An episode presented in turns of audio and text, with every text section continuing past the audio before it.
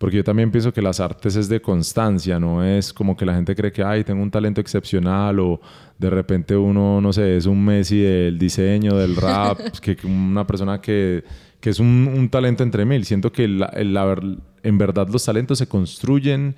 Eh, en el día a día, en la constancia, en saber que esta persona está en, en, este punto A y en 10 años va a estar en el punto B y se va a estar moviendo siempre y va a llegar pues como a, a mejorar, siempre y cuando pues sigan pues estos criterios que uno dice que es eh, agruparse con la gente que piensa igual que uno, que tiene sus principios, con las personas que que creen en uno, eso es importante también, con gente que es igual de curiosa que uno, gente que está dispuesta a aprender, gente que está dispuesta a compartir.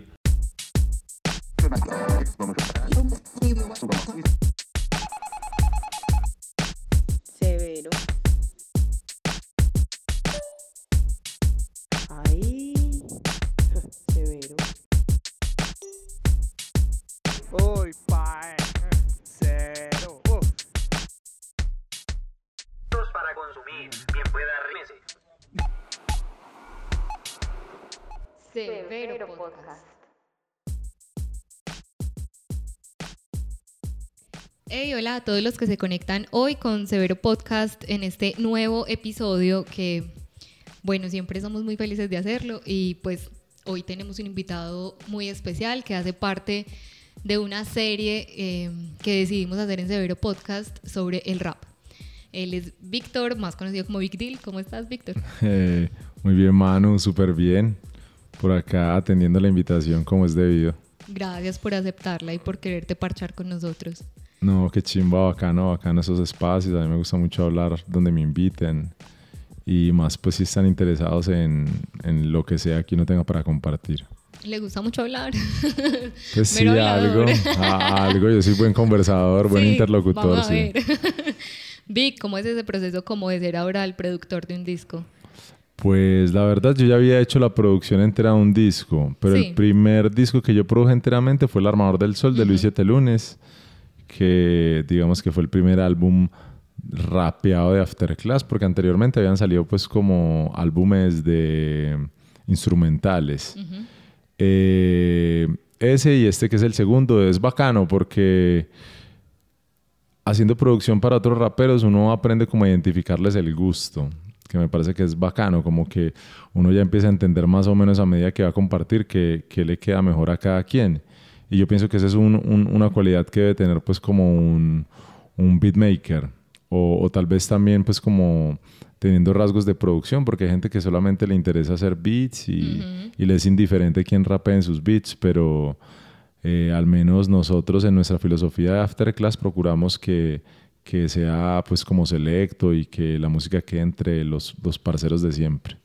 Como que igual son parceros, entonces de alguna eh, forma saben como el estilito de cada uno, ¿no? Exacto, pues yo pienso que en, en el arte lo más importante es uno rodearse de, de, personas que tienen una visión similar a uno, porque creo que pues el, el el dinero si bien es importante, pues no, no, no lo es todo pues como para conectar en, en, eso. Siento que uno conecta con la gente más por la esencia, por sus principios, por sus gustos, eh, por sus experiencias de vida, etcétera. Y finalmente eso también lo lleva uno al dinero eventualmente. Sí, total. O sea, yo lo que, lo que siempre digo con la música es hasta donde nos lleve el barco, pues, y, y vamos a estar agradecidos con eso. Pues, en el lugar que el arte mismo y la gente nos quiera poner. Siento que eso es importante en el arte, pues porque nosotros no estamos haciendo pues como una industria musical bajo los parámetros convencionales de la industria musical, que es que, ah, que me pagan payola, que estamos en un sello mayor y esas vainas. No, nosotros lo hacemos pues como con nuestros propios medios, con nuestros propios recursos y, e intentamos maximizar siempre pues como todos los esfuerzos. Obvio. Vic, bueno, digamos que de alguna forma hay una cosa como de voz que conversando como con parceros, antes de hacer esta entrevista yo me di a la tarea de conversar con gente, ¿sí o qué? sí. y nació una cosa y es como que sentimos que tenés siempre como una inquietud por hacer, ¿cierto? Como vos, como ser creativo, porque entonces, eh, pues sos diseñador, eh, sos músico, eh, y no solo pues rapeás, sino que también producís y toda vuelta, como que ¿de dónde nace como esa inquietud por hacer cosas como, al, pues como alrededor de la creatividad? Eh, pues, parce, la verdad, yo creo que todo eso eh, nosotros lo recibimos, esos estímulos como de mi papá. Mi papá siempre fue, mi papá es médico, pero mi papá siempre le encantó la música y mi papá siempre fue como un papá muy presente del tipo que, como dice, nos peinaba moño para lo que nosotros quisiéramos hacer. Entonces nosotros poníamos a dibujar a mi papá cosas. Entonces mi papá como que notó ese interés de nosotros desde pequeño. Entonces mi hermano mayor eh, adquirió pues como ese gusto. Eh, historias pues de mi mamá que mi hermano le decía a mi papá, dibuja centella. No sé si ustedes de pronto esa generación conocen a centella, que es un como un anime muy viejo de un man que anda en una moto pues como un superhéroe. Entonces mi, mi, hermano ponía a dibujar a mi papá y mi hermano empezó a desarrollar pues como gusto por las artes.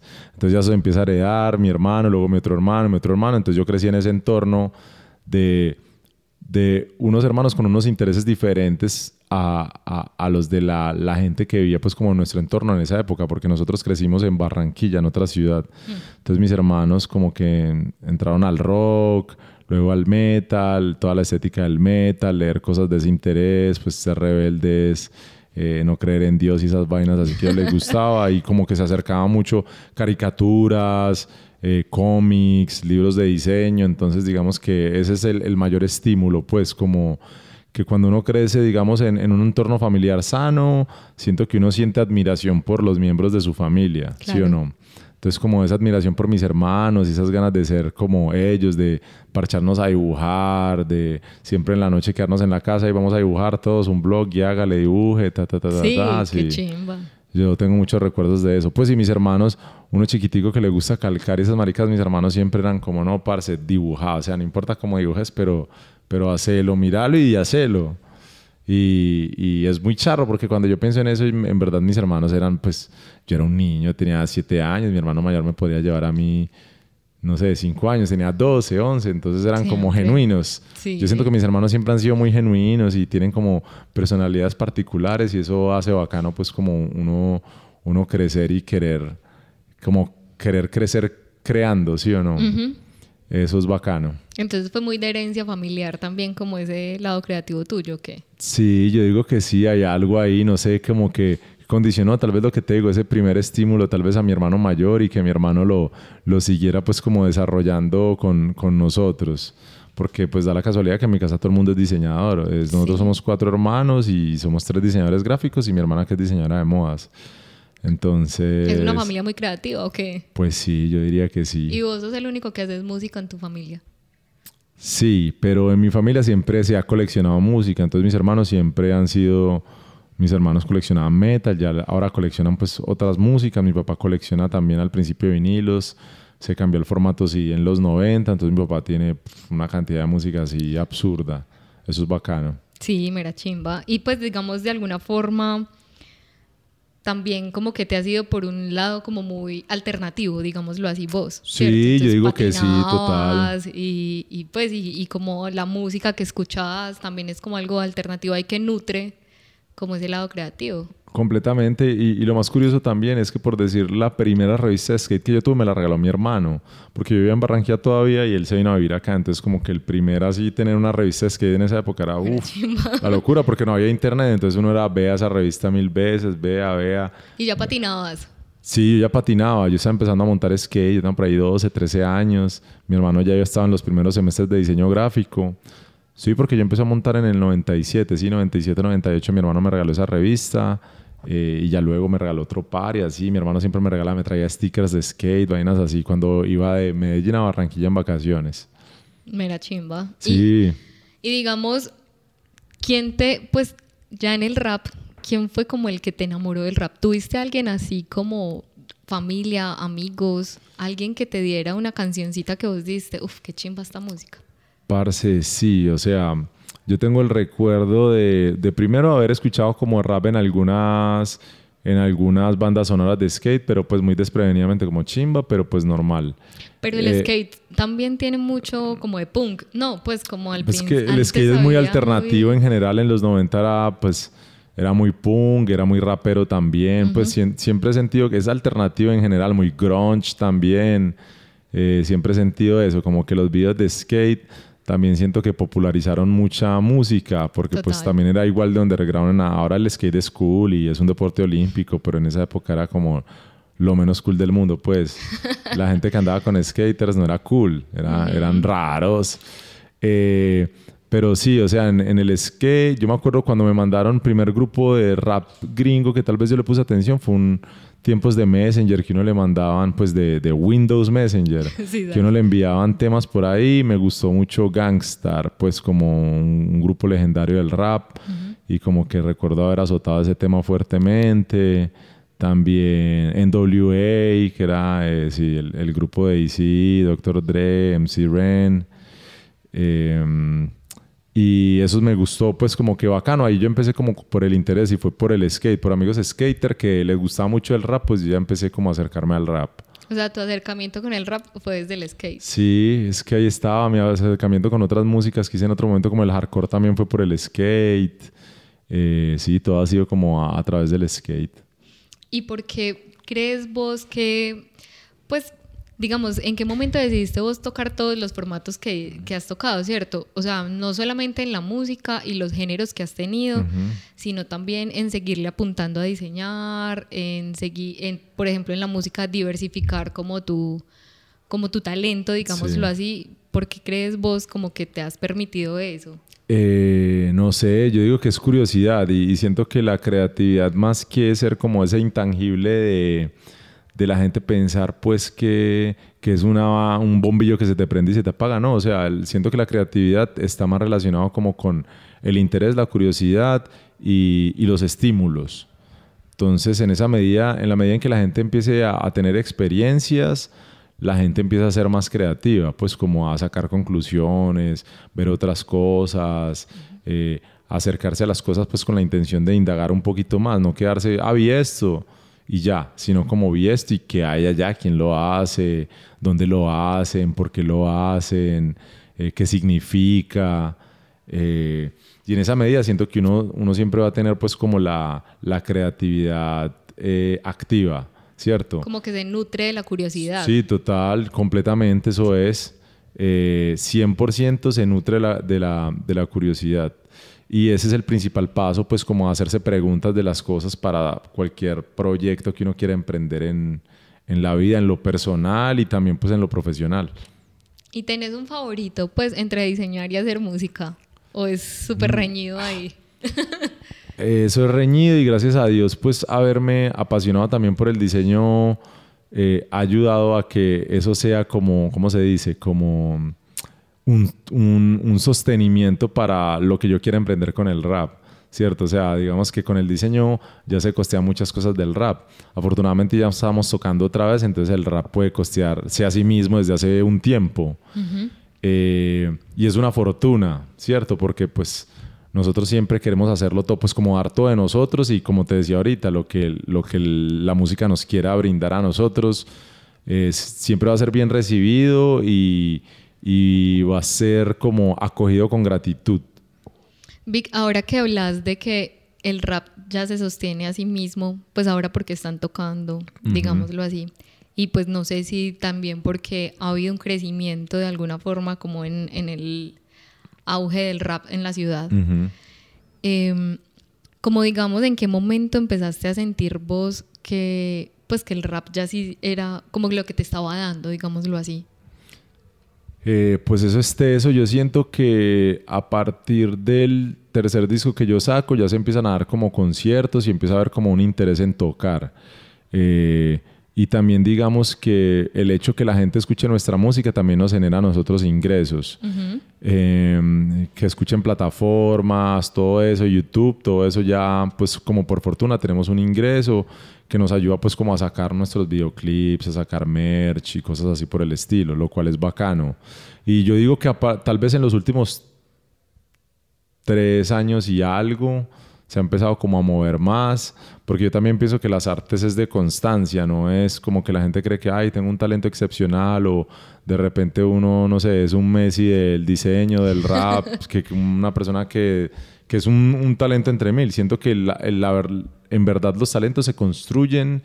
Eh, en el día a día, en la constancia, en saber que esta persona está en, en, este punto A y en 10 años va a estar en el punto B y se va a estar moviendo siempre y va a llegar pues como a, a mejorar, siempre y cuando pues sigan pues estos criterios que uno dice que es eh, agruparse con la gente que piensa igual que uno, que tiene sus principios, con las personas que que creen en uno, eso es importante también, con gente que es igual de curiosa que uno, gente que está dispuesta a aprender, gente que está dispuesta a compartir.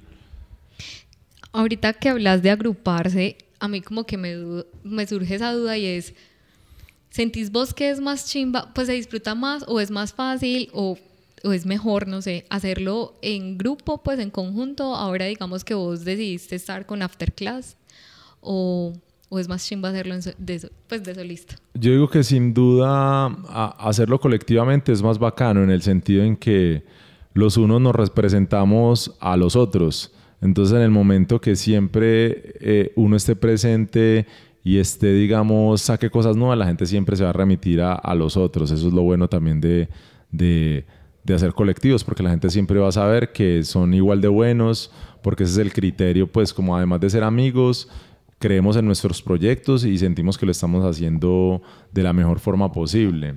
Entonces eso siempre va a ser ganancia sin, sin duda. Aunque yo también he sido muy solitario para otras cosas, pues yo también trabajé freelance en diseño y mucho tiempo lo hice yo solo y, y nunca me interesó como yo hacer una empresa de diseño, ¿no? Simplemente es como quería hacer mis cosas como, me, como, como yo quisiera. Eh, eh, nunca me ha interesado ser jefe de nadie tampoco, entonces como que no es una aspiración eh, mía, siento que es una aspiración de mucha gente como me gustaría ser jefe de tal, me gustaría ser, no sé, gerente de X o Y empresa, pues no, no, es mi interés, a mí me gusta... Yo eso sí se lo aprendí al hardcore y también es como muy, soy muy punkero en eso y yo siento que las vainas deben ser horizontales, pues siento que nadie debe estar por encima de nadie ni nada, entonces me gusta así, de igual a igual, poder discutir de igual a igual, eh, eh, eso es más enriquecedor, siento yo, pues porque en, posiciones en las cuales uno quiere tener poder, uno simplemente quiere tener poder y ya, no, no en verdad como enseñar, no en verdad dirigir, no... Eh, entonces siento que en la medida en que son horizontales los colectivos se vuelve más bacano. Y por eso también siento que no, no estamos ninguno en en una disquera, ni nos interesa pues como estar en una disquera donde te dicen, ah, tenés que hacer esto, tenés que sacar una canción cada 15 días, tenés que tener un single, tenés que trabajar con X productor, no, pues nosotros nos agrupamos con los que les gusta lo que hacemos y tienen nuestra misma visión. Como que se permiten libertades de alguna forma también, pues se permiten que el trabajo sea muy libre desde sí, sea colaborativo. Porque también yo siento que en el mundo musical pasa eso, que es como estratégico. Entonces, esta persona está famosa, esta persona está famosa, pues hagan un tema, pues ustedes son los más famosos del momento. Mientras que en, el rap no funciona así. O sea, la habilidad en el rap, en el arte de rapear como tal, se mide en qué tan inteligente y qué tan eh, original también sea la persona. Para bien, ¿cierto? Porque uno también puede ser destacar por las cosas malas pero... que ojalá no, pues. Que ojalá no, que esa no es la idea, ¿cierto? Pues jamás. que esa no es la idea, pero, pero lo ideal es hacerlo como porque uno, destacar porque uno lo hace bien y de esa forma pues uno tener el, el, la facultad de escoger con quién hago mi música y con quién no. Obvio. Y digamos, ya en esto, pues como hablando de eso de agruparse y de elegir y de no sé qué, me entra una pregunta y es como sobre el éxito. Ajá. ¿Cierto? Entonces, ¿qué considera uno como éxito pues porque digamos en el rap hay una cosa que, hablando con mis amigos, que, que por ejemplo hablábamos de, bueno, digamos ahora el rap en Medellín está como muy, es muy mediático, digámoslo así, ya los conciertos se llenan un montón, son conciertos mucho más grandes además. Pues antes los conciertos no eran de tantas personas, no que yo me acuerde. Em, y como que ya es muy conocido, ya mucha gente lo escucha, lo escucha incluso gente que podía no ser de, de esa onda. Entonces, como que me decían, pero es mera vuelta porque como que el rap pretende ser algo muy underground aún, pues, o, como muy, no underground, sino como muy, como el término que usamos ahorita para el skate, como algo muy alternativo. Entonces, como mi, pues es exitoso en el sentido que más gente lo conozca o es exitoso en qué sentido, digamos, para vos, ¿qué es el éxito haciendo rap? O sea, no, no sé si la palabra sea exitoso a lo que me quiero referir, pero siento que es provechoso en el sentido en que, en que la gente se conecte con lo que uno dice, ¿cierto? siento que el éxito ya lo miden en otras cosas. Mira que hay éxitos radiales que a todo el mundo le parece que son canciones malas, pero son éxitos. Entonces uno dice ahí, ¿el éxito qué es? ¿Sí o qué? Como, ¿qué es, el éxito? Es popularidad. Eh, discrepo de eso, ¿cierto? Porque pues siento que el éxito va de acuerdo como a la meta que cada quien se fije. Pues éxito entre comillas. Si, si mi meta es eh, en el ejercicio hacerme, hacerme cinco velitas, pues lo lograste, ¿sí o no? Sí, Ya lo lograste y tan, y seguramente te pondrás otra meta. Pero siento que, que, uno no debe perseguir como, no debe hacer las cosas con el propósito de ser exitoso. Siento que sentirse bien y hacer su arte y de, y de plasmar como esa subjetividad, porque siento que el arte es eso, es mi visión en este arte de cómo pienso yo y veo las cosas. Y en esa medida la gente se conecta y es bacano, ¿sí o no? Para mí eso es que el mensaje, no, no es un mensaje, sino como que se vuelve exitoso porque pues la gente no está en obligación de escucharme y eso es lo teso con, con la música. Y, y, también pienso en eso, como que, parce, yo, a mí me gusta repostear todo lo que la gente ponga que tenga que ver conmigo, porque pues el pelado podría estar escuchando cualquier otra vallenato, podría estar escuchando reggaetón, pero la gente prefiere lo que yo estoy hablando y escuchar eso porque se identifica con eso que, que escuchar cualquier cosa que es exitosa en radio, ¿sí o no? Eh, y también digamos que nos gusta mantenerlo de esa forma, no es que queramos ser underground, obviamente uno quisiera que su música la escuchara la mayor cantidad de gente posible, pero desafortunadamente pues como dentro de, hay un monopolio radial, ¿cierto? Que es la radio es lo que le llega a la gente del común, lo que va escuchando una persona en su taxi, lo que va escuchando una persona en el bus, etcétera, ¿sí o no? Ya, afortunadamente tenemos pues como plataformas digitales y nosotros escogemos lo que queremos escuchar pero eh, para llegar a ese nivel de popularidad, la radio es un, paso importante. Es un canal importante. Es un canal importante, del, el cual está monopolizado por el, por el reggaetón y gente que paga payola. Nosotros no queremos entrar en esa dinámica porque pues en Colombia todo el mundo vive llorando por la corrupción, pero si yo pago payola es un acto corrupto. O sea, a mí que un músico que es de una disquera súper gigante venga a dar lecciones de moralidad, no, porque muy posiblemente su disquera le está pagando para que suene en radio. Y a nosotros no nos interesa eso. O sea, a nosotros nos, el rap se mide por el talento que tiene cada persona. ¿Sí o no? Y siento que las artes verdaderas se miden por eso. Uno no tiene que entrar a explicar nada, nadie le tiene que entrar a dar promoción. Si yo veo una super pintura, es una super pintura y posiblemente a mí y a otras 500 personas, 1000, 2000, 3000 le va a parecer que es súper chimba, igual con una ilustración.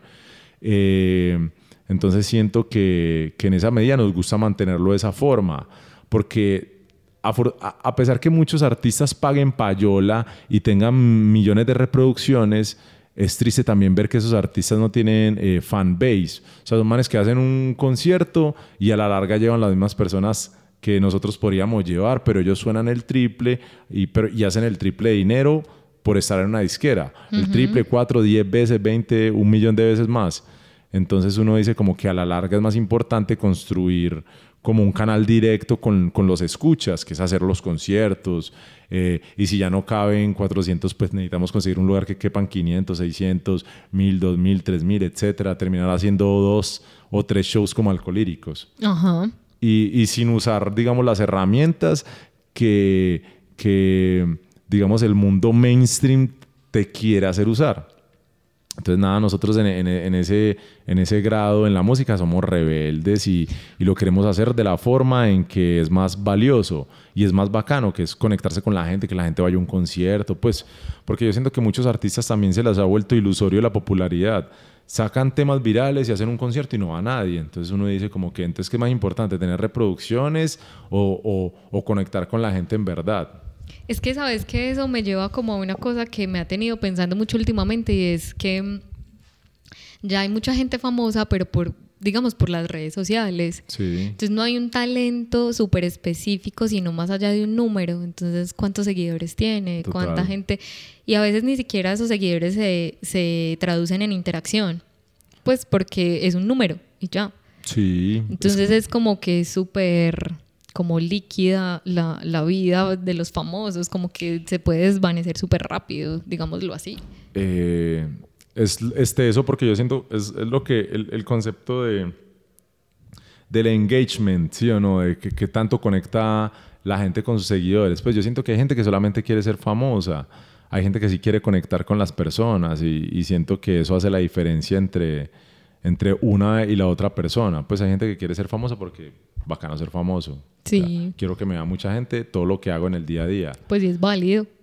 Es válido. A mí en lo particular me parece muy bobo. Yo entiendo que sea el sueño. Pues si tenés 15 años y quieres ser famoso, te entiendo. Pero si ya sos una persona adulta... Eh, y además que yo siento que en particular con los influencers, con algunos, la mayoría, pues venden, venden humo en el sentido en que muchos de ellos son ricos, o sea, nacieron ricos. ¿Cómo, cómo, cómo no, no, vas a viajar por todas partes, por todo el mundo, hacer lo que te da la gana y luego venderle a un niño que te está viendo desde un celular en su entorno súper pobre, como, no, lucha por tus sueños y tal, ¿no? O sea, hay una vaina que son luchar por los sueños, otra vaina es que el, sistema sociopolítico también sea injusto y demás, pero ahí nos vamos para otro lado, pero es, es lo mismo, siento que es como, como, como coaching barato, como Sí, como vender ese, ese estilo de vida, hey, tú también puedes tener lo que tú tienes, pero la diferencia es que tú no trabajaste por lo que tienes, lo heredaste de tu papá y el niño sí le toca ganarse las cosas. Siento que, que, la gente no ve esas vainas, no, no mira con criterio. Y yo siento que uno se tiene que acercar a las cosas con criterio. Y si uno se sumerge demasiado en ese mundo sin tener criterio, pues termina engañado, termina siguiendo metas vacías y demás. Yo siento que es más bacano uno enfocarse, aislarse por momentos, hacer sus vainas y no fijarse tanto en eso, pues porque las cosas llegarán si, si, si, son para uno o si uno trabaja por ellas, pero concentrado, no es como que hago una cosa y ya quiero ser popular al otro día, no, siento que es... Todo lleva su proceso. Todo lleva su proceso, a mí me parece que la gente desvirtúa mucho el proceso. Pues porque existen muchas formas de ganarse el proceso. Ya tú quieres ser un influencer, ya pagas pauta, no sé, invertirás un millón en pauta y ya en un momentico tenés un montón de seguidores, pero pues hay gente que sigue cosas por seguir también y, siento que la gente también se engaña en, ese aspecto. Y, en el, y hablando del proceso, ¿cómo ha sido tu proceso? Pues digamos, ¿ha sido difícil para vos en la eh, música y en el diseño? ¿O, es que yo siempre has tenido como muy claras las vueltas, entonces se te ha dado como vos querés? Mm, yo siento que lo más importante de los procesos es disfrutarlos. Y siempre lo, lo, he visto así y en el momento en que no, lo no los he disfrutado he pausado cosas. Como por decir a veces por, en, en, cosas de diseño. O sea, yo hay épocas que no quería freelancear y, parce, no, pues bacán y todo la plata que me ofreces, pero yo quiero llegar a mi casa, acostarme, hacer un beat, verme una película, eh, estar con mi novia, parchar, sacar a mis perros, dormirme temprano cuando me... Mm, cuando logro dormirme temprano. Eh, entonces yo eh, siento que no está mal, está, está bien seguir el proceso y hacer pausas cuando uno quiera. Es que uno también se tiene que reevaluar y siento que es muy gringo esa visión de no, tienes que trabajar duro, trabajar tienes que trabajar 16 horas, tienes que dormir lo menos, pues no, o sea, siento que no, siento que la gente también tiene que disfrutar las vainas y también a lo que aspiras, o sea, si vos quieres llegar a la, a, a la NBA, al fútbol profesional, te toca duro porque pues son deportes populares, mucha gente los practica y tienes que entrenar y tienes que entrenar más que, que contra la persona que competís, pero cuando es como una meta personal, siento que uno tiene la se puede dar la licencia de, de hacer pausas en, en, el proceso. Ah, no, voy a parar un tiempo y ya, pues soy saturado y normal, no, no pasa nada. Pero yo en particular lo he disfrutado. Y, yo soy muy así, o sea, si yo estoy haciendo, y, me y yo soy muy monotasking también, a mí no me gusta estar haciendo mil cosas al mismo tiempo. Si yo estoy haciendo un álbum, me dedico a hacer mi álbum. Si estoy haciendo un álbum para Maco, voy a, a, estar haciendo solo beats para Maco. Si estoy haciendo un álbum para Afterclass, que este es el momento, no estoy haciendo beats ni para mí ni para otros, no, estoy haciendo los beats que son exclusivamente para Afterclass y no más. Eh, siento que eso es importante, que de pronto en el proceso de aprenderse a enfocar, no importa, o sea, si una hora, media hora, 15, pero enfocarse en, esa tarea en un tiempo que uno establezca y disfrutarlo, porque si uno se está obligando a hacer cosas, muy posiblemente no, no van a obtener un resultado eh, fructuoso diferente a haber aprendido y haberse equivocado. Eh, pero sí, siento que ya como en la adultez uno tiene que aprender como a distribuir el tiempo Ojalá yo hubiera conocido el rap. Yo le digo a parceros, ojalá yo hubiera conocido el rap o a producir estando en el colegio. Pues no, no me sacaban de la casa. Definitivamente estaría ahí eh, embazucado, pues como haciendo música y no más. Pero siento que todo llega a su tiempo, pues como que uno va, va madurando, va madurando ideas, va concluyendo cosas, va dejando cosas atrás, va retomando unas, eh, sepultando otras que definitivamente no pero ese eso y siento que no, no debe haber drama tampoco con, con, con, esas vainas. Simplemente uno tiene que tomar la determinación de hacerla porque uno tampoco se le puede ir la vida esperando que llegue el bus que es, el, el tren correcto. Esas vainas no existen, uno tiene que ir moviéndose y haciendo y haciendo, conectando, conectando con gente que uno admire, con gente que uno le, le guste lo que hace y esas vainas son interesantes. Severo Podcast. Vic, ¿vos sentís que el movimiento como del rap en Medellín ha crecido en los últimos años? Sí, sin discusión. Pues yo siento que, yo siempre he dicho que en Colombia había como una deuda muy grande con el rap, porque siento que cuando entró el reggaetón, y, no es nada pues personal, obviamente todos bailamos reggaetón y vamos a farras y pues como... Y la gente sabe que uno está por ahí y una farra, pues vamos a bailar reggaetón, pues... Obvio. Sí o no.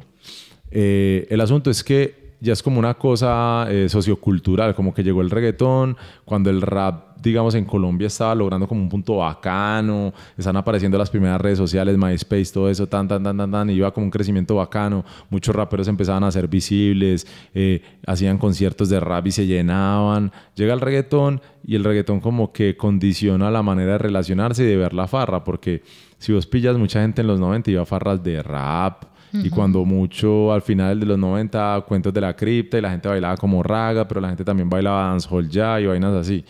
Entonces cuando llega el, reggaetón, por toda esa forma de proceder, de pagar, de para pagar para sonar en Radio Teen, llegan las disqueras, llegan los reggaetoneros famosos y eso se impone. Muchos raperos se dejan seducir por el sonido del reggaetón, se van a hacer reggaetón, eh, el rap se queda como, hey, entonces ya la gente prefiere ir a farrear con reggaetón, deja ir a fiestas de rap. Entonces como que eso se queda en el aire entonces llegan grupos que, como alcohólicos que deciden seguir haciendo rap sin importar qué, y se vuelve una bola de nieve y empiezan a aparecer otros sellos, otros colectivos. ¿Por qué? Porque a la gente le interesa, los pelados más bacanos, em, eh, más pequeños, les empieza a parecer bacano ese sonido y se empiezan a enganchar desde muy peladitos. Entonces ya cuando están grandes ya hay grupos bacanos de rap y empiezan a asistir a conciertos de rap. Eh, pero ha sido como esa constante de los que han seguido remando desde hace eh, rato. Desde hace rato. Pero es por eso. Y ya la gente entendió que tú puedes ir a un concierto de rap y te puedes ir a bailar reggaeton más tarde y luego te puedes ir a un concierto de electrónica y lo que sea. O sea, eso es lo bacano de la oferta cultural. Yo voy a conciertos de electrónica, tengo parceros que van a, a hacen shows de electrónica y toques y, yo voy me parece bacano. Si toca ir a farrear reggaetón con X o Y personas o parceros que no son tan cercanos al rap, pues vamos. Si quieren bailar salsa, así sea que uno sea tronco para bailar, pues va y baila salsa, lo que sea que Siento que eso es parte como de madurar en la música y siento que antes también Medellín era como muy, ¿cómo se dice? Como muy eh, sectario, pues que habían como sectas de cada cosa, cada quien por su lado, como sectores. Cada uno separadito. Cada uno separado y ya como que eh, ya la gente que es punkera se da cuenta que si baila reggaetón no pasa nada que si uno es punkero y le gusta el rap tampoco pasa nada, que si uno es rapero y le gusta el punk no pasa nada, o sea, como que es más bacano porque pues las escenas interconectan, son escenas independientes y pues los unos se apoyan a los otros. Y el intercambio igual cultural es chimba, pues aprende uno como de otras vueltas y eso nutre. Total, y siento que también todo se ha vuelto más pro, o sea, yo no vas a antes uno iba a conciertos de, no sé, rock y eso sonaba pelle. También los conciertos de rap sonaban pelles y ya uno va y suena todo una chimba. Las bandas más pro, la gente con instrumentos chimbas, la gente con su público. Eso es importante. El crecimiento también pues se ha, se ha visto reflejado en esas cosas. Y digamos, ya cuando hay tanta diversidad y que estábamos hablando, por ejemplo, de eso, que entonces ya hay punqueros escuchando rap o reggaetoneros escuchando rap o vueltas así ¿Vos crees que eso le exige a uno como artista, pues específicamente a vos, como transformar cosas de su quehacer en la música como para incluir estos nuevos públicos? ¿O sigue siendo uno muy leal a lo que uno quiera y pues del que se identifique, que se identifique, ok? Eh, pues yo siento que...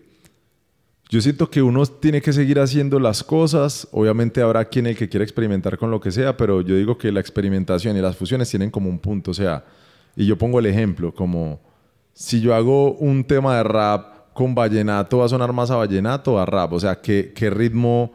Hay, hay, ritmos que se imponen más por encima del otro. O sea, si yo rapeo en un vallenato, la gente no va a decir que es un rap. A eso me refiero, con las fusiones musicales hay como esa línea y a mí me parece bacano. Hay gente que no, que no pongan límites, que no, parce, o sea, es bacano saber, pues porque imagínate que la música no tuviera límites, entonces tampoco existiría, existirían códigos estéticos de las cosas. ¿Sí me entiendes? Si un, si un metalero pareciera, se vistiera como un vallenatero, saliera nomás a tocar vallenato vestido como un black metalero, es como... ¿Qué? O sea, eh, eh, eh, eso es importante en la música, ¿sí o no? Yo entiendo que ya con la sexualidad y otras vainas, pues sea tan diverso como, como la gente quiera. Eso es, bacano porque es algo personal, ¿sí o no? Demasiado personal, mientras que con la música es, es bacano. Es como si uno, no sé, al vallenato le empezara a decir que es eh, hardcore. Entonces, ¿qué? Entonces, ¿el hardcore qué es? ¿Sí me entiendes? Como que siento que es bacano que la gente haga lo que le guste y, y, y que eso fortalezca esas escenas independientes, que los, los punqueros no hagan temas para pegar, sino que hagan temas punqueros, con letras punqueras, pero que suene lo más brutal del mundo. Como que cada escena independiente lo que haga es como potenciar ese sonido y hacerlo lo más profesional posible. Entonces, pues digamos, en ese caso sería seguir siendo como leal a uno y así que la gente nueva llegue. A mí me parece que eso es importante porque eso también dice mucho de como de, de la coherencia de, de, las personas. O sea, si yo hoy estoy haciendo, si yo hoy estoy haciendo rap y mañana hago un tema de reggaetón y después hago un tema de pop y después hago uno de rock, ¿qué? Y te pongo eh, no, nombre de artistas concretos. Tú escuchas por decir una persona como Fanny Lu y Fanny Lu toca hace un tema de salsa, un tema de tropipop, un tema de reggaetón y uno es como, como un tema de folclore y uno pero, ah, y, son como artistas que yo siento que la gente no conecta, pues qué pecadito de la amiga, pero... pero... Lo siento, Vanilu, pero no conectas. Sí, exacto, que es como gente que está viendo a ver qué hace, como qué hago, hago esto, hago lo otro, no, no, no me parece bacano. Eh, y siento que la gente finalmente se conecta con una cosa en particular. Entonces yo siento que si la gente conecta con esa cosa en particular, eso es lo que uno debe estar haciendo. Vic, eh, digamos, en tus letras y en cómo escribís y en cómo pues te dedicas como a, crear, digámoslo así, tenés una disciplina, tenés algo, pues como ahorita nos decías, por ejemplo, como yo me dedico a esto, entonces si yo estoy haciendo esto, hago esto, ¿pasa lo mismo escribiendo o eso sí es más libre como cuando te llegue a vos? Yo siento que la escritura en el rap es más, más libre, es más eso es teso porque uno no sabe cuándo hace clic, uno tiene que tener ahí ya uno apuntando las ideas en, el celular, pues porque es más teso que es más fácil que cargar un blog, un lápiz y un cuaderno y uno ahí también se ve como, no sé, siempre me ha parecido como que uno se puede ver muy visajoso si yo me andara ando con un cuaderno de rimas y yo estoy en una farra, estoy en una discoteca y voy a pues sacar un cuaderno de rimas. sí, sí. Si le gusta, le ah, gusta. Ah, sí, total, total. Pero estoy diciendo mi, mi, mi, mi visión personal, que también siento que es como que... Eh, también ha pasado mucho como que la gente no se quiere comprometer a decir cosas porque, ah, pero es que ahí ofendes a alguien. Ah, a mí, a mí sinceramente, pues me importa un culo si alguien se ofende con lo que digo y por eso es que me gusta el rap. Como si usted se ofende, pues vaya a ver, yo no voy a pedir disculpas por lo que digo en letra, es mi perspectiva y la gente tiene que aprender a vivir con la diferencia. Siento que se ha vuelto mucho como, es que no respetas esto, entonces eh, te vamos a, cancelar. Como, pues, ¿por qué? Si la diversidad es importante para que la gente, la gente y la gente no se debe tomar esas vainas tan personales. Como si la gente le parece que lo que yo hago es una mierda, pues bien, que vaya y lo diga a los, a, a los a los cuatro vientos y diga quien quiera. Y parece y con eso no hay problema, pues aceptemos la diferencia, obviamente hay límites de, de cosas que ya no son tolerables ni admisibles, pero siento que simplemente con las opiniones la gente debería estar pues todo bien y no opino lo mismo que vos y todo bien y ya y no pasa nada. Y eso es lo bacano también de, del rap, que uno siento que uno puede decir lo que sea, y yo asumo. La libertad y si me retracto, pues yo me retractaré, cambiaré de parecer yo mismo y lo, lo expresaré en otro momento que eso pasa, ¿cierto? Yo no pretendo, uno no quiere que los artistas y los raperos sean el mismo toda la vida en el sentido en que puedan no pensar cosas diferentes o cambiar de parecer. Me gusta que sean fieles al sonido, que evolucionen su sonido, que experimenten sonidos dentro del rap, porque yo siento que el rap también es una cosa muy... Gigantota. amplia, exacto. Entonces hay de todo. Hay rap discotequero como temas que uno conoce de 50 Cent, de Snoop Dogg. Hay rap que es underground como los primeros álbumes así de Wutan que es súper crudo. Hay de todo, ¿cierto? Hay cosas que son funk, hay cosas que son jazz, eh, hay cosas que tienen cosas de electrónica y son bacanas. Entonces, nada, a mí me gusta la escritura, las ideas se me vienen, yo apunto en el celular, voy con, eh, como agregando ideas, si me acuerdo de más cosas voy agregando más ideas, si vuelvo y leo las ideas las modifico y les agrego más. Siento que es eso, y vivir cosas ayudan. Entonces, eh, uno no todo el tiempo está viviendo como cosas que, que lo pongan a, a, pensar de sobremanera en, en, escribir, pero llega momentos en que uno escribe películas, todo, todo, y todo le, a todo le saca rimas. Y siento que el proceso es cada quien súper personal. A mí me gusta tener ya como primero eh, escribir las ideas, pero cuando ya vaya a escribir los temas, tener la pista y escribir la pista. Cuando uno es novato, normalmente uno escribe letras, escribe letras y va buscando el beat hasta que se adapte a la letra. Siento que también las instrumentales dan como sentimientos bacanos que vale la pena escuchar y uno dice, eh, pero está buena porque me gusta mucho, en qué me hace pensar y uno empieza a, a desarrollar muchas de las ideas. Y te pasó, o sea, te pasó eso, que primero escribieras como novato así un montón y esperaras el beat y ya dejas fluir desde el beat. Exacto, antes yo escribía y tan, y lo mismo en casa. Cuaderno, escribía notas, tan, tan, tan, me sentaba y escribía la letra entera, me la rapeaba. Entonces, cuando llegaba donde un amigo que hacía pistas, poneme esa, tengo una letra, tan, tan, tan, tan, no, no pega tanto, otra, pam, pam, pam. Mientras que uno ya sabe que si tiene el beat desde el principio y empieza a escribir la letra, ya uno, puff, o sea, ya el sentimiento como que converge mucho más bacano. Se vuelve más chimba. Sí, total. Y las ideitas están por ahí escritas para que propicien el resto de la letra. Exacto. Y ya, y entonces, y haciendo beats. Digamos, entonces, es lo mismo. Pues por ahí puedes escuchar un temita como, uy, yo quiero ampliar esto en un beatcito. Es que con, los beats es bacano, porque por decir, yo todo el tiempo. Eh, yo hago, yo hago digging en, para hacer beats de muchas formas. Una, bajo música de internet, lo cual está bien, pero procuro buscar cosas que nadie más haya usado, nadie, ningún productor conocido haya usado y también busco vinilos.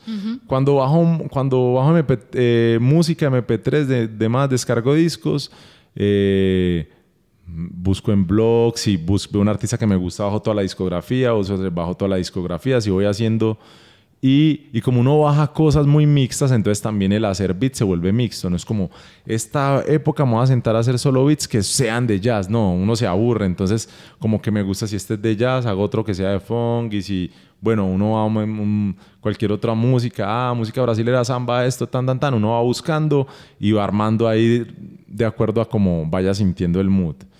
En cuanto a hacer digging y, en, vinilos e ir a tiendas en el centro y buscar vinilos de segunda, la verdad, a mí me gusta comprar vinilos a ciegas. Yo cojo la portada, miro. Y eh, chao, para la casa. Veo a ver qué instrumentos tiene, eh, qué es. Yo digo, hey, pues si busco plancha, plancha, música plancha, tanta música romántica, llego, amigo, música romántica, acá.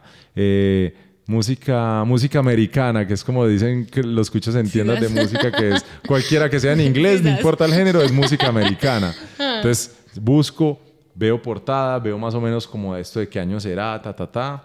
Y me la llevo y en mi casa al factor sorpresa. Lo mismo que cuando uno baja. Lo mismo que cuando uno baja un, un, álbum, uno va a ver este, este man que, que yo no, nunca había visto a este man en mi vida. O pues vamos a escuchar su música, a ver qué puedo ampliar. Es así, es muy libre la verdad. Y siempre funciona. O has encontrado cositas que vos decís, no, esto no me sirve para nada. Aparte es charro porque muchas veces sí, eso, y no pasa nada, pues uno otra, otra vez vuelve y eso entra en el círculo de, de la rotación de vinilos. Vuelves, claro. Sí. Eh, um, hay de todo, pues uno a veces encuentra unas cosas chafas o me pasa que como yo compro tan a ciegas, miro la portada, a veces no revisaba el, el disco, entonces otro. otro. disco, exacto. no, la Otro disco, yo la otra vez pillé uno súper bacano, la portada bacana, eso se ve como se ve una chimba, la portada está brutal, los instrumentos se ve que son bacanos, es como setentero, ochentero, bueno, llegó yo y hay un disco de ese tema, y salta, salta, y yo, no, qué, guapo, pero yo creo que es la única vez que me ha pasado, me ha pasado una o dos veces, eh, pero ya es, es lo único así como charro, sí. pero, pero, pero el resto es bacano, pues, y uno también dice, ah, si quiero hacer beats que sean funkies, de G-Funk, me parcho y hago dos, tres semanas solo beats así, nomás, y ya cuando me aburro llego y hago otros de otro estilo, pero rap siempre, pues. ¿Tenés algún género que te guste ampliar más? Uy, no, es eso, no, yo la verdad no tengo un género en particular, porque siento que tiene que ver más que con el género, es como con la emocionalidad de lo que compone una persona en particular. No es tanto como que, uy, tal género sí o sí tiene gemas. No, yo creo que nadie podría asegurar eso. Vic, eh, digamos, como oyente y como rapero, ¿qué tipo de rap te gusta a vos? Pues escuchas como qué tipo de rap, digámoslo así. Ah, es que eso es tan teso, pues como clasificarlo es teso. Pero por decir, toda la nueva ola como de rap underground gringo me gusta mucho. Eh, también como toda la nueva ola del West Coast rap gringo, también me gusta mucho. Es que obviamente los gringos, eh, eh, el género que no hacía allá y ellos son los que están innovando siempre en eso o, retomando elementos como importantes que ya habían pasado pero dándoles como un giro. Me parece bacano. pero también escucho muchas instrumentales, me gusta. Y me gustan las instrumentales de rap que son raras y manes que hacen baterías raras. Eso me parece bacano, que baterías que son chuecas y todo eso. Es bacano porque es, da a entender como originalidad. Siento que uno busca más que todo originalidad que un estilo en particular. Entonces uno se conecta pues con unos más que otros, pero normalmente escucho eso. Ya cuando, no sé, para otras cosas, todavía me gusta escuchar cosas de hardcore, pues me parece bacano. A veces me parece escucho punk, a veces escucho reggae, pues depende del mood, pero normalmente siempre es como todo en el rap y estar pendiente como de, de lo que sacan pues como los raperos que van mandando la parada. Pero te gusta más el rap como en inglés, digámoslo así. No. No. No, yo siento que hay de todo. Eso es, eso es como, como despreciar como, como cosas brutales que hay. Pues siento que uno no se, no se puede poner así exigente como, ay, solo escucho rap en inglés. sí, le pasa lo que mucha gente que se empieza a perder, que se empieza a perder las cosas en español bacanas que hay. Y yo conocí a mucha gente que era así como, ah, no, rap en inglés y hace muchos años y de repente empezaban a salir súper raperos de Medellín y la gente le toca tragarse sus palabras. Porque es indiscutible cuando una persona rapea bien o una persona hace cualquier arte bien hecho. Es como que te puede gustar o no, pero no puedes decir que es malo. A eso es lo que me refiero. Entonces, en el rap en español no, a mí me gusta, yo escucho mucho a mis amigos, la verdad, y yo siempre lo recomiendo. A mí me dicen, rap de Colombia, yo siempre voy a recomendar Alcolíricos, eh, Luis Siete Lunes, Macoman, No Rules Clan, cada uno por, por separado, si son Beats, eh, Anyone, eh, Hardem, Mm, sí, yo le hago como propaganda a los que son cercanos, pues porque me representan y me veo representado en ellos y muy posiblemente ellos también se sientan representados con las cosas que, que uno dice, así seamos muy diferentes los unos de los otros, ¿sí o qué? Tenemos experiencias diferentes y eso es lo bacano. Pues yo escucho gente que te aborda y te dice, ah, me gusta el rap de Medellín porque todo suena igual y uno dice, pues, parce, este man yo no sé qué escuchar. ¿Qué está escuchando ¿qué está escuchando? Porque, pues, ¿quién va a decir que Luis rapea igual a Gambetta o que Gambetta rapea igual a Lenny One? Pues son cosas que la gente dice por, por el ego de no darle la razón y, admitir que alguien está haciendo algo de una forma muy brutal. ¿Y tenés algún placer culposo como en la música que vos digas como, no, marica, me encanta escuchar esto, pero... Ah, mm, placer culposo en la música. Pues yo creo que todos tenemos muchos, pero es más que todo como temas. Eh, sí. sí. pero eso depende del mood. Yo a veces me pongo a escuchar temas que son, chay, como este mon, ¿por qué escucha eso? No sé.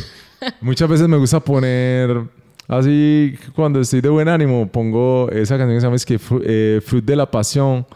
Eh, eh, Frankie, Frankie, Sebon. Esa me parece mero tema. Y yo, sí, me parece un tema bacano. Pues mira, siendo concreto, es un placer culposo eso. Y hay temas así que son como todos retros, que me parecen bacanos, como que no tiene una explicación por el cual me gusta, me genera algo bacano y me gusta como la emoción, pues, que te da el tema. exacto. Es como que me pone buen ánimo. Yo siento que los placeres culposos tienen eso. claro, pues es que es un placer, ¿no? Por eso, exacto. Como que lo divierten demasiado a uno. Como que, ah, uno le escucha y tan, y lo ponen como en un mood bacano. Entonces es importante tener placeres culposos para eso. Cuando uno está alicaído, pone un placer culposo y no una pasa significativamente mejor. Sí, claro. Obvio. Vic, digamos, en tus letras pues en, lo que escribís, en lo que decís, siento yo pues que es muy, el rap sí es muy desde lo que uno vive, ¿cierto? lo que hablábamos ahorita. Eh, ¿Tenés como un tema que te marque más, que vos digas, Parce, súper charro, porque yo me veo siempre hablando de esta vuelta. No sé, yo creo que eso es como por épocas. Uno puede haber de todo, puede haber ego trip, pues como cosas competitivas, puede haber cosas muy personales. Es que eso es, es, es, es lo teso del rap, que de acuerdo a lo que yo esté viendo en el momento, pues van a quedar letras. Y yo procuro que en los álbumes quede eso, pues más que simplemente canciones bacanas, va a quedar eh, el recuerdo de lo que yo estaba sintiendo y estaba pensando en ese momento en particular.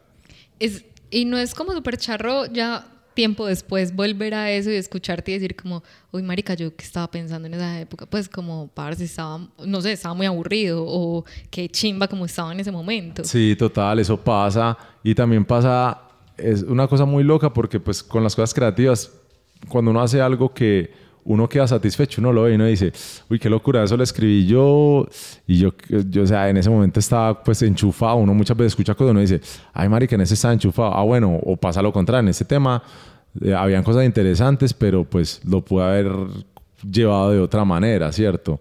O debía haber madurado X idea, pero lo bacano es que queda y, y, ese es como el, el ánimo a hacerlo diferente, a hacerlo mejor, a evolucionarlo, etcétera hablando con los parceros que me dieron reunión antes de verme con vos, hubo un, como un tema recurrente y es como Víctor hablando de sus exnovias en, los, en las canciones. Porque es como un tema tan recurrente, como tan difícil. ¿Te ha ido muy mal en el amor o qué? Eh, pues no sé, yo creo que a todos nos ha ido igual, no. Yo siento que, eh, Maco que es psicólogo dice, pues parce, no todo el mundo está dotado emocionalmente de las mismas herramientas, ¿sí o no? Hay gente que está mejor dotada y hay gente que nosotros por lo menos tenemos la fortuna de, como dice Mako, eh, hacer sublimación a través del arte, que es como, como convertir, como convertir las cosas, en, en, esos sentimientos en otras vainas. Y, y, es depende de la época, o sea, uno uno puede estar en una época juicioso de novio y ya cuando está soltero es otra vuelta. Entonces también, digamos que cuando dicen es recurrente la temática, pues obviamente si yo estaba soltero y vivía cosas de las que puedo hablar abiertamente, eh, pues voy a hablar de ellas porque es mi verdad, ¿cierto? Es lo que estoy. Así como eh, en otras letras puede haber eh, personas que recurren a hablar de, de, de su consumo pues está bien si es lo que viven, pues si, si, si la, las drogas y demás tienen como un poder de cohesión social todo eso, ¿no? O sea... A lo bien, eh, realmente. La cantidad de amigos que hace la marihuana es increíble, o sea, alguien tiene un bareto y llega un parche que no conozca y todo el mundo fuma y todo el mundo se, va a parchar. Exacto. Entonces vuelvo y lo digo, cada quien desde, desde sus vivencias. Y no es que me haya ido mal o bien, sino que siento que uno hace reflexiones sobre esas cosas y uno se saca también espinitas. ¿Sí o no? No solo en, temáticas que tengan que ver con mujeres, sino en general. Ah, a mí alguien me dijo algo que no me gustó tan y decía que yo no era capaz de, llegar hasta tal punto en el rabo. Me decían que yo tenía que mejorar X o es que si no mejoraba X o si no hacía X o Y cosas no, no me iba a ir bien en el rap. Pues les dedico también pues una barra. Exacto. Y digamos también tus temas también tienen como mucho sentido del humor de alguna forma, pero es que es tu personalidad.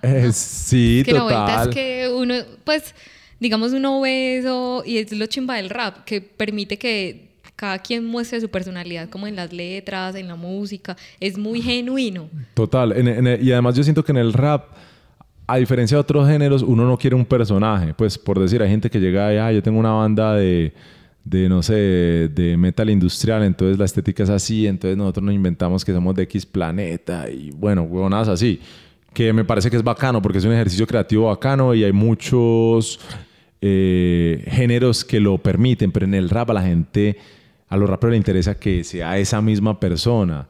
¿Cierto? Que, que sea uno, el mismo, como esa frase de Harden, yo la había dicho una vez, eh, soy uno en, el, eh, uno en el micrófono y el mismo en las aceras. Parce, el rap es eso. O sea, soy uno cuando. Mm, eh, soy el mismo cuando estoy rapeando en un concierto para personas y cuando estoy en mi casa. Vamos a hablar de lo mismo, de lo que yo te hablo en las canciones, lo, buscándole tiros charros a las cosas, hablando de estupideces, tirando caja.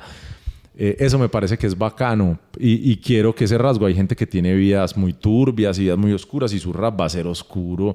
Yo no quiero que esa persona haga rap feliz o que dé mensajes de vida, no, o sea, yo quiero que esa persona sea esa persona y que tenga validez su, su perspectiva y, lo que escribe en, en, ese entorno porque es genuino. Claro, como, como por decir lo que en el rap no se ve tanto, por ejemplo, o que alguien te escriba tus temas. Pues no, eso, es, lo, como lo más guac que hay en el rap. O sea, que, que alguien te escriba tus letras, no, es, suave. Por eso se burlan tanto de Drake en el rap. Eh, porque la gente dice, pues Drake rap, no sé, es más pop. Pues porque muchas de las letras no las escribe, no las escribe él. Eh, y yo siento que ese es el talento del, del rapero eh, yo siento que los raperos tienen que tener eh, para prestar la atención una a la forma en que escriben, las instrumentales y también em, la voz. O sea, la voz es demasiado importante. Nadie quiere escuchar a alguien que su voz es maluca, la verdad. Y, y a mí me pueden decir, ah, hay, hay gente es un súper escritor. Pero uno dice, pero es que no es bacano escucharlo, es que eso es eso, que saque libros, que haga poemas, lo que sea, pero hay gente que no es bacana escuchar y normal. Y yo le puedo parecer a alguien que no, no me gusta la voz de ah, listo, todo bien, no me escuches. Pero la voz es una cosa que lo atrapa a uno, pues como que también le da credibilidad. Porque en la voz también se ve que tan se ven rasgos de si esta persona es un imitador de otro rapero o no. Porque hay gente que rapea demasiado parecido a otra gente y en el rap eso no gusta a diferencia que otros géneros. Ah, este man canta en el rock, esta persona canta parecida a Janis Joplin ah, qué chimba, demasiado brutal, sí, uff, me encanta. Pero en, la mayoría de, de, de, género siento que la gente no le, no le parece bacano, que la gente se, se copie ni suene similar a otros, o que sea difícil de digerir, maluco de escuchar. Y eso es otro talento también, otra habilidad en el rap, ser simple y contundente con las ideas. Eh, como que es, eso, o sea, la gente a veces no ve eso, que es eso sintetizar ideas y yo también siento que eso es por eso conecta tanto con la gente, que me pasa mucho como pum, uno escucha una y dice, uff, es como yo he sentido eso, pero nunca he sabido cómo, decirlo, de una forma corta. Sí, es cierto, súper teso. Pero digamos ahorita que hablabas de copiar, es como la copia, bueno, la copia por la copia es una gonorrea, ¿sí? eso es pelle, pero, pero puede ser un recurso para empezar. Es que mira, nosotros ampliamos partiendo de ahí, nosotros robamos pedazos de canciones para hacer música de nosotros. ¿Cierto? Sí, ¿sabes? Pero yo siento que ya querer como en ese caso es como emular ser otra persona. Sí, sí, sí, no, claro, en ese sentido no. En ese pues, sentido no. E igualmente como, eh, ¿dónde está tu parte? O sea, ¿dónde está lo que vos le metes? ¿Dónde estás vos? Digamos, en ese sentido. Total, y yo siento que de pronto si quieres hacer copias, eh, a nivel íntimo me refiero a, que vos en tu intimidad quieres copiar, o sea, quiero hacer esa misma ilustración y ver cómo me queda y cómo la hice, intentar buscar la textura, es bacano, pero no vas a publicar esa ilustración diciendo que vos sos el, autor intelectual de la... ¿Cierto? Hay como una cosa que si lo haces como un ejercicio de aprendizaje está bien. Si yo escucho una batería bacana y yo escucho la figura y digo, qué chima, me la quiero robar, pues no voy a escoger los mismos sonidos o no voy a coger esa batería y me la voy a copiar tal cual, sino que la hago a mi manera, sí. Como tomar referencias, pues. Que igual, obviamente, las referencias son chimbas. Son pues. chimbas y también pueden ser pelles, porque hay gente que ya no puede hacer nada sin referenciarse. Mm, sí, es no. un armitable filo ahí. Total, entonces, o sea, siento que eso también es un ejercicio bacano, pues no te referencies de, ah, quiero hacer un tema como parecido a este. No, hacelo. Si llegaste a ese tema y el tema es parecido por casualidad, bacano porque pues eso tiene la, creatividad. Uno cree que a veces es el único pensando en una idea en el mundo, pero en Japón hay otro man que está pensando en esa misma idea. Quiero hacer, no sé, una aplicación que le va a cambiar la vida al mundo y muy posiblemente por ahí otro man está pensando. Parce, sería bacano hacer esta idea, ta, ta, ta, y resulta que es la misma que tú. Entonces a veces es el que, el que la desarrolle primero, es el que lleva el punto ahí. O el que la desarrolle y no sé, y se vea, pues puede no ser el primero, pero puede que alguien tenga más fama que otro. Es que eso es lo bacano también de la creatividad, que uno puede coger una cosa y potenciarla. O sea, yo para qué la voy a hacer igual si yo la puedo potenciar haciéndolo a mi forma. Claro. Vic, ahora en este momento, digamos, le das más fuerza al rap que al diseño y quisieras que tu vida estuviese más entregada al rap que al diseño o estás ahí relajadito a ver qué. Eh, yo digo que eso lo determina el tiempo pero digamos que obviamente nosotros levantamos pensando en, en, en, música mayormente, porque si bien pues uno puede ser destacado en su labor profesional, es profesional, supone que uno trabaja para poder desarrollar otros aspectos de su vida, ¿cierto? O sea, el, el trabajo no, A mí me, parece, me ha parecido siempre teso eso, pues como que el diseño tiene eso que puede ser ventajoso o desventajoso, depende de qué tan obsesivo eh, pueda ser una persona, que es que puede ser tu pasión y puede ser tu trabajo. Pero qué tanto eh, en verdad está siendo workaholic y qué tanto está siendo apasionado.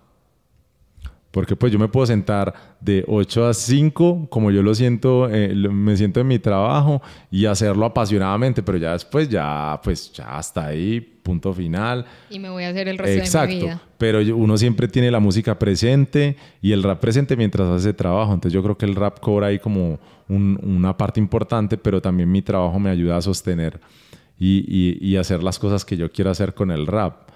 Entonces yo siento que eso es en el, ese crecimiento, eso lo das como el crecimiento natural de las cosas. ¿Y no has pensado nunca en que el rap sea tu trabajo, pues como dedicarte de lleno al rap? Claro, o sea, sería una mentira si, si, si te dijera que no me quisiera dedicar, pero también hay, eso lo da el tiempo, por eso en un momento va a haber en que tenga tantos conciertos y tantas cosas que digo, no, pues para qué sigo yo yendo, a pues, trabajar. yendo a trabajar, exacto.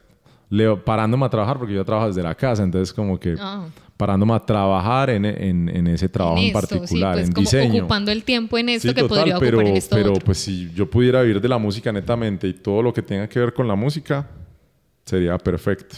Y ahí entonces ya como mira uno esto de, de trabajar por pasión o ser workaholic, pues porque entonces en ese caso no ya le dedicaría más tiempo, ¿no? ¿No crees vos? Sí, claro, pero tendría mi, mi, mi ¿cómo se dice? Como mi vida activa para hacer. Entonces hago música en, en, horarios normales. O si me quiero levantar a la una de la tarde, pues haré música hasta las 10 de la noche, 11, 12 y 1 de la mañana. Sí, pues ya se vuelve más libre. Exacto.